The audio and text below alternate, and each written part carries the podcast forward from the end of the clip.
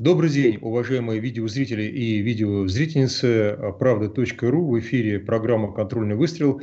Я ведущий Александр Артамонов, военный обозреватель. Приветствую вас. И сегодня хотел поговорить о космосе.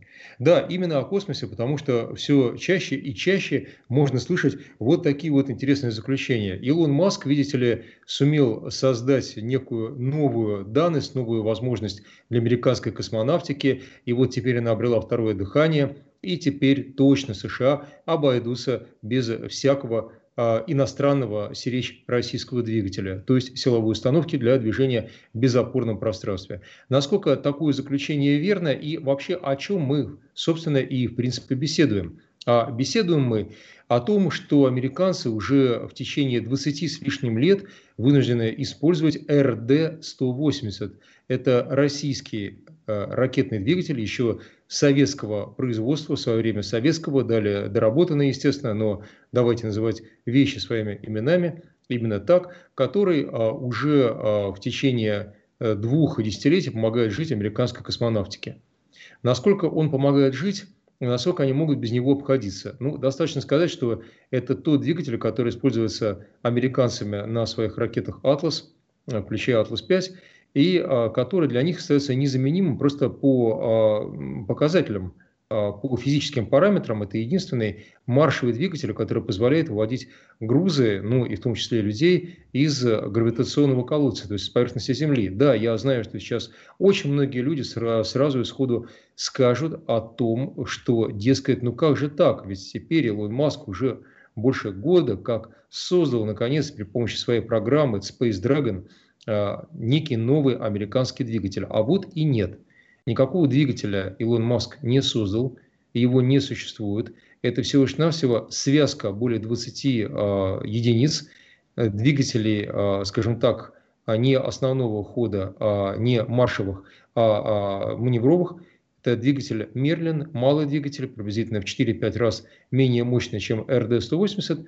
Э, он связал их грубо говоря, так сказать, в одну единую связку, сумел неким образом сделать так, чтобы они работали как одно единое целое. И вот при помощи этой, а, примитивно выражаясь, связки, не все физики, я совсем не физик, а, не авиатор, а, таким образом удалось выводить ракету на орбиту. Ну, достаточно сказать, что это достаточно опасное мероприятие, потому что достаточно легкой разбалансированности одной из силовых установок для того, чтобы уже импульс совсем был не тот, который нужно, и на этом произойдет, а, к сожалению, нечто трагическое. Я не буду заканчивать эту мысль, потому что она очевидна. Ну, а американцы по-прежнему пытаются, в принципе, создать РД-180 уже а, своего местного американского разлива. Именно что пытаются, потому что в этой на этой ниве трудится Ракетдайн, на этой ниве трудится УЛА, корпорация УЛА, которая является совместной корпорацией, изначально совместной с Российской Федерацией. И а, самое любопытное, что наши а, величины, в смысле люди, которые а, представляют наше ракетостроение, космическое ракетостроение, абсолютно убеждены, и двигателестроение в том числе, абсолютно убеждены, что американцам эта задача не, не по зубам. И не по зубам она не потому, что нам хочется, чтобы она была не по зубам, а по ряду совершенно объективных данных, что имеется в виду. Я вот посматриваю на точные данные, поэтому э, сказал бы, что необходимо просто даже процитировать э, некоторые вещи. Э, вот, смотрите, ну, во-первых, они подписали, я говорю про Соединенные Штаты, новое соглашение на 6 двигателей РД-180 в прошлом 2020 году а на самом деле даже в 2019. Вот вам мнение Натана Эйсмента, ведущего научного сотрудника Института космических исследований Российской Академии Наук. А, слушаем его, говорить о том, какие американские разработки более перспективные, просто рано. Очень сомнительно, что какой-то из аналогов сможет превзойти РД-180. В нем был достигнут потолок технологических возможностей. Именно так а, было и сказано. Ну, собственно, другие, а, не менее, я бы сказал, заслуженные и именитые люди, допустим, Иван Моисеев – научный руководитель Института космической политики, многие другие, а, ну или давайте, давайте процитируем Петра Левочкина, это главный конструктор НПО «Энергомаш».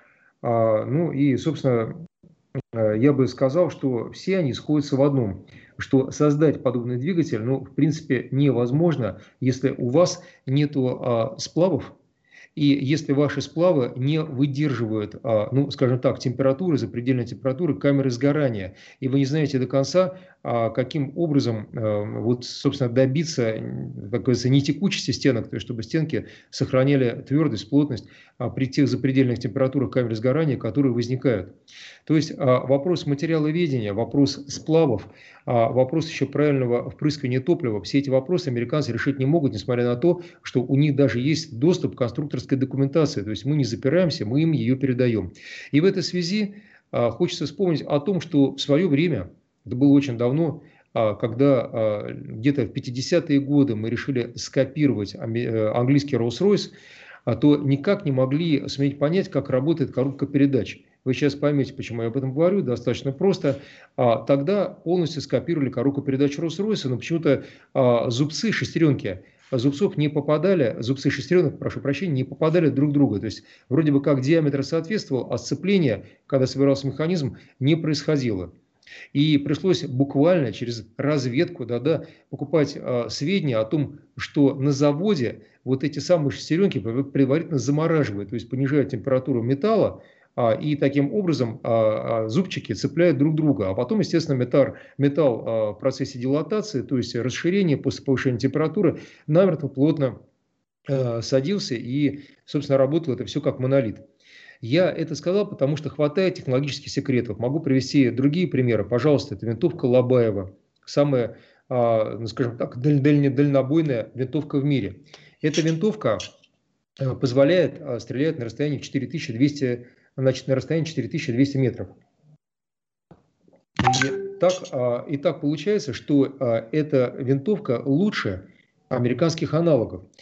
И а, любопытно, что, будучи лучше американских аналогов, она, а, казалось бы, сделана изначала едва ли не по американским технологиям. Вот видите, допустим, я могу вам даже показать патрон Шейтак, который использует эту винтовку. Он американский. И тем не менее, американцы не в состоянии стрелять на такое расстояние. А почему? А потому что есть секрет, а, а, соответственно, так сказать, нарезки ствола, и как это происходит. И мало того, есть секрет сплавов, которые а, господин Лобаев, которого зовут а, в районе Тарусы, Тарусская область, а, вот знает, а американцы, которые в свое время его выучили, не знают. То есть технологическая тайна, она действительно может десятилетиями оставаться тайной при, казалось бы, том, что вроде бы как взял по китайскому образцу, все скопировал, собрал, и все получилось, все заработало. А нет, не работает. Вот так же и с РД-180. Поэтому называться великой державой – а, ну, никак невозможно, если у вас нет собственного нового нормального ракетного двигателя, способного поднять груз на орбиту. У американцев его по-прежнему нет. Это, кстати, очень хорошо понимал теперь уже покойный Маккейн, один из американских политических деятелей, злопыхателей и нелюбителей России, который призывал, наконец, разработать свой собственный двигатель, ну и, собственно, отказаться от российского.